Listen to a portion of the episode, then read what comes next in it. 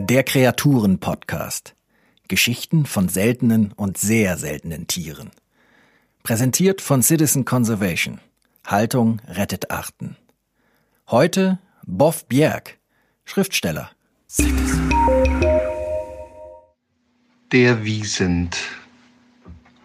Wer nachts über die B236 zwischen Hohe Leihe und Albrechtsplatz im nordrhein-westfälischen Rothaargebirge fährt, könnte womöglich ins Grübeln geraten, was er da eigentlich geraucht hat am Abend. Steht da tatsächlich ein ausgewachsener Büffel mitten auf der Straße? Ja, allerdings. Kann durchaus passieren. Die Straße führt an der sogenannten Wiesentwildnis am Rothaarsteig vorbei und hier leben in freier Natur eben tatsächlich Wiesente. Was machen die da? Wer sonst durch Nordrhein-Westfalen oder deutsche Mittelgebirge fährt, denkt wohl kaum daran, dass er sich durch den ehemaligen Lebensraum eines eher gelangweilt dreinschauenden Riesenrinds mit zottligem braunem Fell bewegt. Doch so sieht's aus. Die Wiesente waren zuerst hier. In ganz Europa trotteten die braunen Giganten durch die Wälder, knapperten an Bäumen herum, freuten sich über saftiges Gras auf Lichtungen und hatten ansonsten ihre Ruhe. Denn mit einer Länge von drei Metern und einer Höhe von fast einem Meter, neunzig, bei einem Körpergewicht von über 900 Kilo hat ein Wiesenbulle nicht viel zu befürchten. Außer vielleicht den lästigen Konkurrenten aus dem Wald nebenan, der sich während der Brunftzeit im Herbst an seine Kühe ranwanzen will. Dann allerdings gerät die Tonne Büffelfleisch in höchste Wallung und sucht die frontale Auseinandersetzung.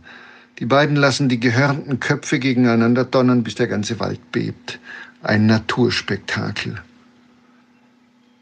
Abgesehen davon sind Wiesente aber friedliche Pflanzenfresser, die mit sich und der Welt im Reinen sind und ihre Tage im Wesentlichen damit rumbringen, 30 bis 60 Kilo Gräser, Kräuter und Blätter erst zu verspachteln und dann ausgiebig wieder zu käuen. Die massigen Wildrinder waren nach dem Verschwinden von Mammut und Auerochse der üppigste Sonntagsbraten, den die frühen Jäger unserer Breiten ergattern konnten, und weil Cholesterinwerte damals noch sehr liberal diskutiert wurden, gingen die Bestände schon im Mittelalter deutlich zurück. Natürlich auch, weil aus Wäldern immer häufiger Felder wurden. Vor rund 250 Jahren war der Wiesent in Deutschland ausgerottet. In Osteuropa hielten sich die Bestände länger, sie wurden aber ebenfalls dezimiert, auch durch den Ersten Weltkrieg. In den Nachkriegswirren wurden die noch lebenden Tiere von herumirrenden Soldaten und der verelendeten Bevölkerung gejagt. Das letzte freilebende Wiesent wurde 1927 im Kaukasus geschossen. Damit wäre Europas größtes einheimisches Wildtier am Ende gewesen, hätten nicht einige Exemplare in gerade einmal zwölf Zoos und Wildparks überlebt. Die jedoch wurden umsorgt und gepäppelt und ganz allmählich wuchs eine ordentliche Wiesentpopulation heran. Schließlich begann man damit, die Tiere wieder auszuwildern, vom Kaukasus bis eben zum Rothaargebirge. Danke fürs Zuhören. Das war ein Podcast von Citizen Conservation.